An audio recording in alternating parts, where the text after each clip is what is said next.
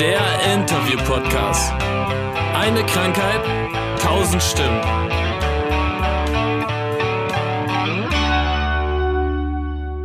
Moin ihr Lieben und herzlich willkommen zu FUMS, eine Krankheit, tausend Stimmen, der Interview-Podcast. Heute habe ich Adele mir gegenüber sitzen und Adele und ich haben uns schon echt lange nicht gesehen. Deswegen freue ich mich, dass ich heute mit euch zusammen die Geschichte von Adele hören kann. Hi! Hallo! Du hast ja wahrscheinlich schon ein paar Podcast-Folgen gehört. Ja. Und weißt, wie es jetzt läuft. Ich stelle die Fragen, du beantwortest und dann hören wir mal, wie deine Erlebnisse so waren. Wann hast du die Diagnose gekriegt? Wie alt warst du? Ich habe die Diagnose Ende Mai 2010 bekommen und war damals 28 Jahre alt. Und warst du geschockt? Wie waren die Ärzte damals so dir gegenüber? Also ich war natürlich geschockt. Ich hatte wahrscheinlich auch schon viel länger äh, MS, weil mein ganzes Gehirn entzündet war. Und äh, ich habe aber, also der erste Gedanke war, okay, ich bin nicht verrückt, weil ich habe vorher wirklich gedacht, ähm, dass ich verrückt geworden bin, weil ich so viele kleine Dinge hatte, die nicht mehr so funktionierten, ähm, was ich überhaupt nicht von mir kannte. Ich hatte immer alles total im Griff und ähm, ja. Und auf einmal konnte ich zum Beispiel so Sachen wie, ähm, ich, ich bin, äh, so, darf ich schon irgendwas erzählen oder also irgendwelche Details? Ja, ja, wenn du möchtest, ja. werd alles los. Vielleicht fragen wir dann doppelt, aber das ja. ist ja egal. Also das war so, dass ich zum Beispiel ähm, Auto gefahren bin und ich habe Autofahren immer super geliebt. Ich habe immer Laubmusik gehört und ähm, ja, dann äh, los geht's so ungefähr. Äh, und dann war das so, ich bin irgendwann von einer Party nach Hause gefahren ähm, um 11 Uhr abends und habe auf einmal wusste ich nicht mehr, hatte wie so ein Blackout, ich wusste nicht mehr, wie ich auf die Autobahn kommen soll. Ich musste eigentlich, eigentlich nur die Linksabbiegerspur benutzen und dann auf die Autobahn. Oder ich habe einen Spiegel in einem anderen Auto abgefahren. Das waren so Dinge, die hatte ich, die kannte ich überhaupt nicht von mir. Und auf einmal war das und dann äh, waren es immer so viele Kleinigkeiten und irgendwann war dann die Summe des Ganzen, hat sich dann, also es hat sich dann erschlossen, okay, mein ganzes Gehirn ist entzündet. Ich war äh, damals beim Augenarzt, schon auch ein halbes Jahr vorher, und der hat immer zu mir gesagt, jetzt gucken Sie doch mal hin. Ich gesagt, ja, ich gucke doch hin. Nee, Sie haben zu trockene Augen, lassen Sie mal die Kontaktlinsen raus und dann geht das schon. Naja, und dann äh, habe ich halt irgendwie, irgendwie gespürt, instinktiv, irgendwas stimmt auf ganz und gar nicht. Bin zum Optiker gegangen und habe gesagt, ich hätte gerne Kontaktlinsen. Und dann hat die Frau zu mir gesagt, gehen Sie mal zum Neurologen. Naja, und dann bin ich zum Neurologen gegangen und dann hat das alles so seinen Lauf genommen. Also dann bin ich äh, ins MAT gekommen und ähm, da wurde natürlich dann gezeigt, dass mein ganzes Gehirn äh, eben entzündet ist. Da, da war dann Weihnachten, ja? Hat ein bisschen gestrahlt auf mir. Da MRT. war Weihnachten, genau. Ach, cool. Ja. Und dann hast du die Diagnose gekriegt und alle Ärzte so, ja, ist scheiße, aber wird schon. Und dann hast du angefangen mit Joggen und gesunder Ernährung und seitdem hast du nie wieder was gespürt? Oder hast du damals. Leider, leider nein. Schade. Das war nicht so. Also ich hatte ähm, die ersten fünf Jahre meiner ähm, Erkrankung hatte ich 22 Schübe. Also ich habe wirklich andauernd von einem Cortison zum nächsten Cortison bin ich immer gerannt und zur Cortisongabe und das war, ähm, also ich hatte eine hochaktive, hochaktiven Verlauf und ähm, bei mir ist echt keine Ruhe eingekehrt. Also ich habe ähm, damals, ich habe, ich doch, ich habe eine coole Sache. Ich habe aufgehört zu rauchen nach ungefähr einem Monat der Diagnose. Nach der Diagnose habe ich gedacht, nee, wenn mein Körper es schafft, sich selbst kaputt zu machen, dann muss ich ihm nicht dabei helfen und habe von wirklich von heute auf morgen aufgehört. Richtig, richtig geil. Ein bisschen stolz auf mich. Ja, also kannst du auf jeden Fall stolz sein. Und ich wette, dann, als du mit dem Rauchen aufgehört hast, dann war es aber schlagartig vorbei. Nein. Also Nein. wie dann, dann fing es erst an, dass ich wirklich, ich hatte andauernd nur Schübe und ähm, das war alles ganz scheiße. Irgendwie hat sich die also meine Welt ist stehen geblieben, aber die Welt hat sich weitergedreht. So ja. Ich war damals halt 28.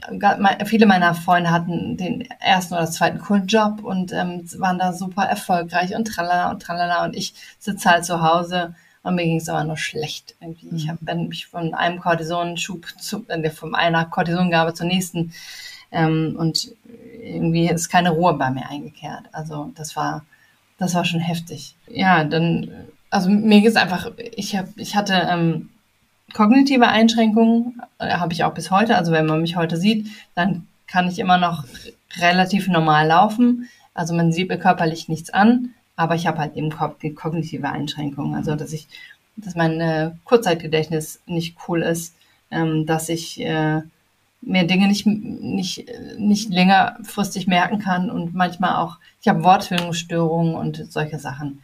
Ähm, die sind aber auch irgendwie nicht cool. Das ist, also, ne? kennt man ja.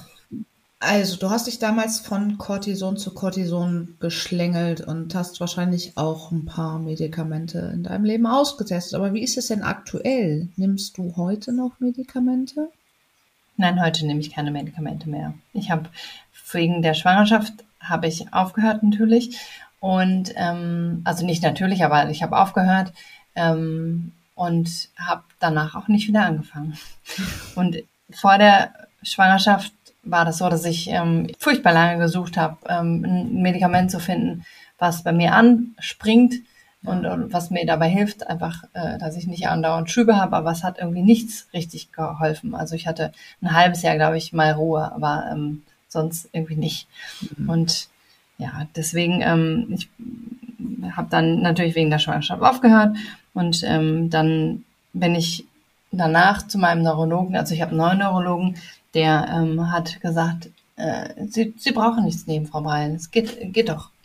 Ja. Sie machen einmal im Jahr ein MAT und ähm, wenn Sie was merken, kommen Sie natürlich her, aber ja, bis jetzt war zum Glück nichts und ich bin auch ganz froh, einfach, dass ich ohne Medikament leben kann. Ja, ist ja auch besser. Wenn es so funktioniert, sollte man das nicht heraufbeschwören, sich da irgendwas in den Körper zu hauen, was eh keine, keine bessere Wirkung bringt als das, was der Körper eh schon tut. Jetzt hattest du eben schon aufgezählt, Konzentrationsprobleme, das Kurzzeitgedächtnis funktioniert nicht mehr, Wortfindung, Störungen. Ist die Liste noch länger oder sind das nur diese Kleinigkeiten?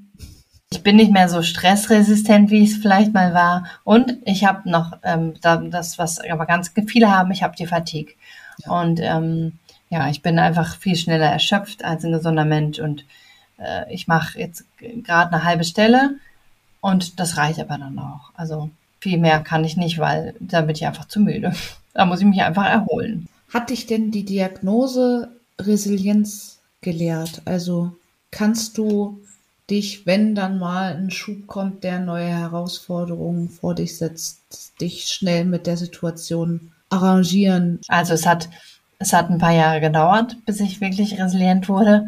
Ähm, aber mittlerweile bin ich das. Mittlerweile habe ich das alles akzeptiert und es ist halt so, wie es ist. Aber ähm, die ersten Jahre, wo es mir auch immer so schlecht ging, waren echt schrecklich. Und deswegen bin ich jetzt seit längerem auch schon, aber habe ich alles akzeptiert und ähm, es ist schön, so wie es jetzt ist, dass ich seit vielen Jahren eben nichts mehr hatte. Aber ähm, wenn es kommt, dann ist es halt so, dann wäre es halt so.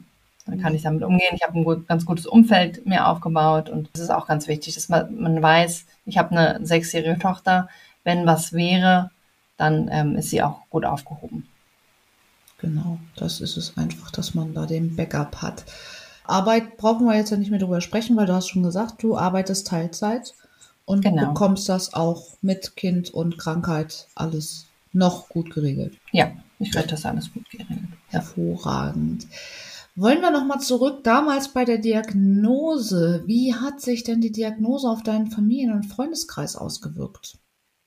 Also, ich war die erste auf weiter Flur mit der Diagnose. Mittlerweile kenne ich so viele Menschen, die auch MS haben, aber das hat, das ja. bedingt sich natürlich dadurch, dass ich es auch habe dass ich ähm, solche Kreise dann auch aufgesucht habe, sozusagen. Aber vorher kannte ich nur einen Kollegen von meinem Vater, der ähm, war schon ein paar Jahre älter und der hat aber nie irgendwie was. Der hat nur die Diagnose und dann war es das. Mhm. Vor vielen Jahren schon. Naja, und erstmal waren, glaube ich, alle echt damit auch überfordert. So. Und dann haben sich aber die Leute oder meine Freunde und meine Familie haben sich eingelesen. Und ähm, ja, ich glaube, dass äh, das für alle, wie gesagt, ein Schock war, aber dass es mit der Zeit auch läuft das ist gut, dass da auch, vor allem finde ich immer, die, die Freunde sind die, die Basis, weil die Familie, dass sich halt die Geschwister also das, beziehungsweise, dass sich die Eltern um einen sorgen und die Großeltern ist ja, Ja. irgendwie 100 Prozent klar, ne? Und auch Ja. Geschwister, die, die haben dich halt ein Leben lang gesund gehabt. Aber Freunde, selbst Kindergartenfreunde hast du ja, das ist ja eine ganz andere Beziehungsebene. Und von daher ja. finde ich da den Rückhalt noch viel wichtiger als in der Familie, weil ich immer denke, also akzeptieren halt schon, aber also ich glaube, obwohl meine Mutter die Diagnose hat, würde ich glaube ich nicht mit jedem Ja. Problem zu meiner Mutter rennen, weil die sich einfach viel Ja. mehr Sorgen machen würde. Ja, ja, genau. Wie das so ist.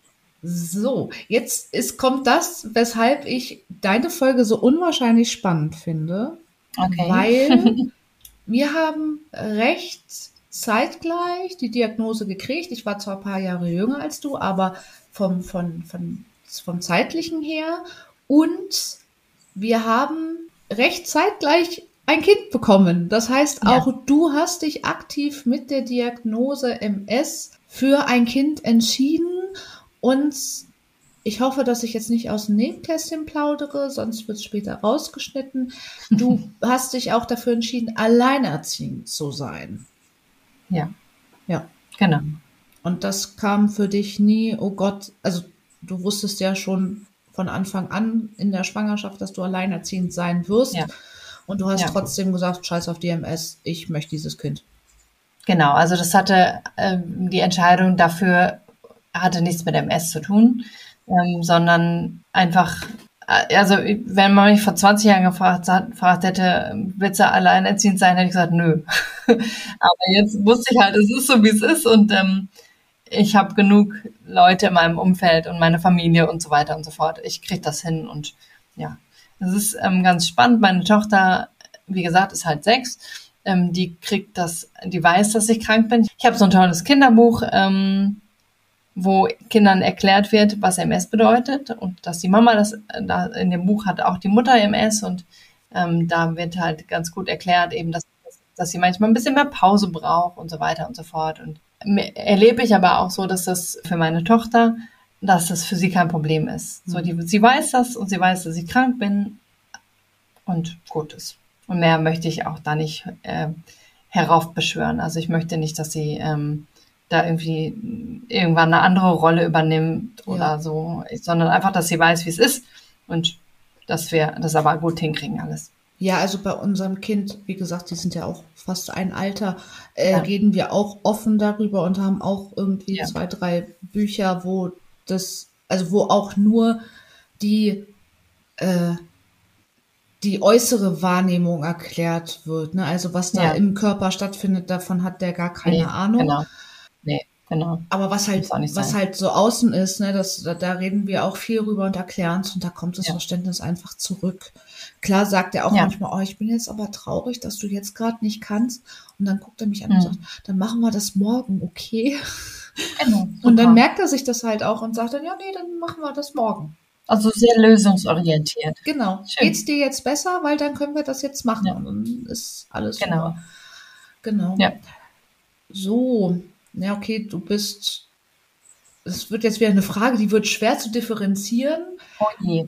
ähm, weil Teilzeitarbeit, alleinerziehende Mutter und krank, aber hat sich denn die MS direkt auf Hobbys von dir ausgeübt? Also gibt es Hobbys, die du früher hattest, die du aufgrund deiner MS-Probleme heute nicht mehr machen kannst? Nein, die gibt's nicht. Ja. Die gab's gab's nicht. Also ich mache gerne Sport und da kann ich mir, also ich war zum Beispiel, war ich nie in irgendwelchen Verein oder so, habe da irgendwie Handball oder Fußball oder sonst irgendwas gemacht. Ähm, deswegen muss ich, also da würde ich, das würde ich bestimmt nicht mehr so gut hinkriegen. Ähm, aber ich mache halt Sport im Fitnessstudio und da kann ich nach meinem eigenen Belang und nach meinem eigenen Befinden eben arbeiten oder Sport machen und das, ähm, das tut mir gut.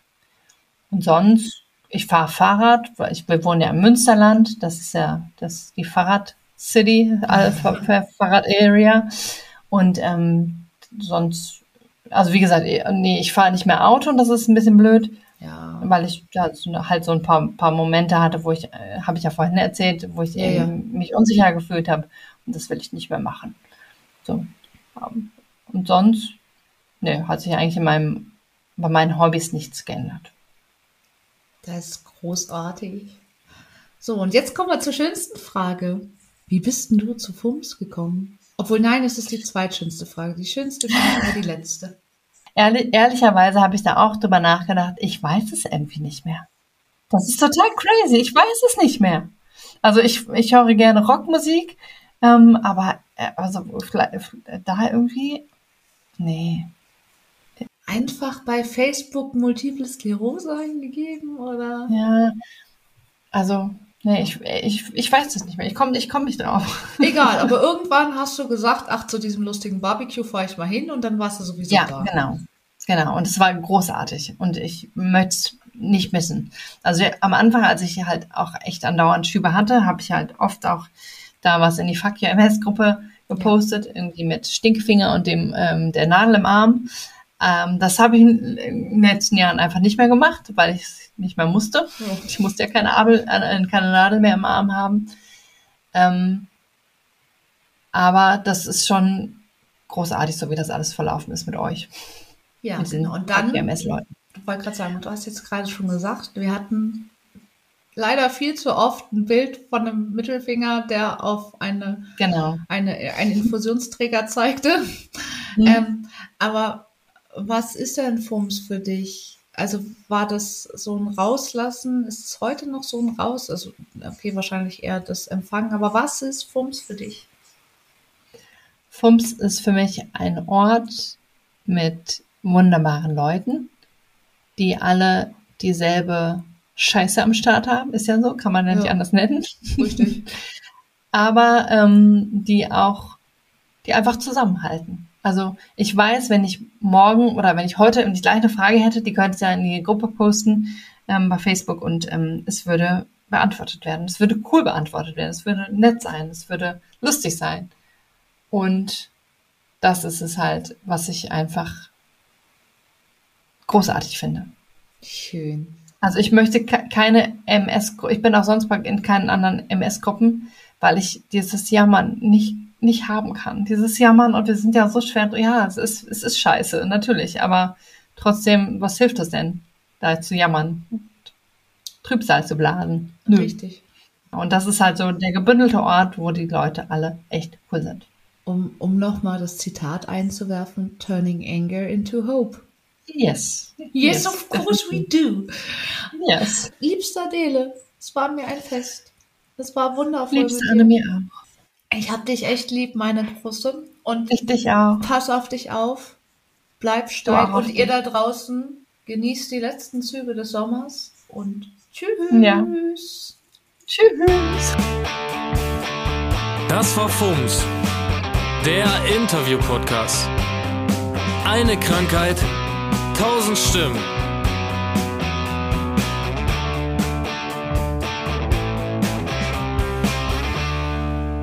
So, ihr Lieben, erstmal an euch vielen Dank, dass ihr bis hierhin ausgehalten habt. Und nun noch ein paar Credits, weil ich alleine krieg das nicht hin. Erstmal ganz, ganz, ganz, ganz großen Dank an Marcel Bromberek und Christian Fultner von der Band Vertical, die die musikalische Untermalung dieses Podcasts machen. Und an FUMS NRW, denn ohne FUMS NRW könnte ich meine Idee gar nicht umsetzen. Ja, und wenn ihr Interesse habt und mehr über FUMS erfahren wollt, dann schaut doch einfach vorbei unter www.fums-nrw.org oder bei Facebook einfach in der Suchzeile FUMS Germany eingeben. Habt einen schönen Tag und bis bald. Tschüss.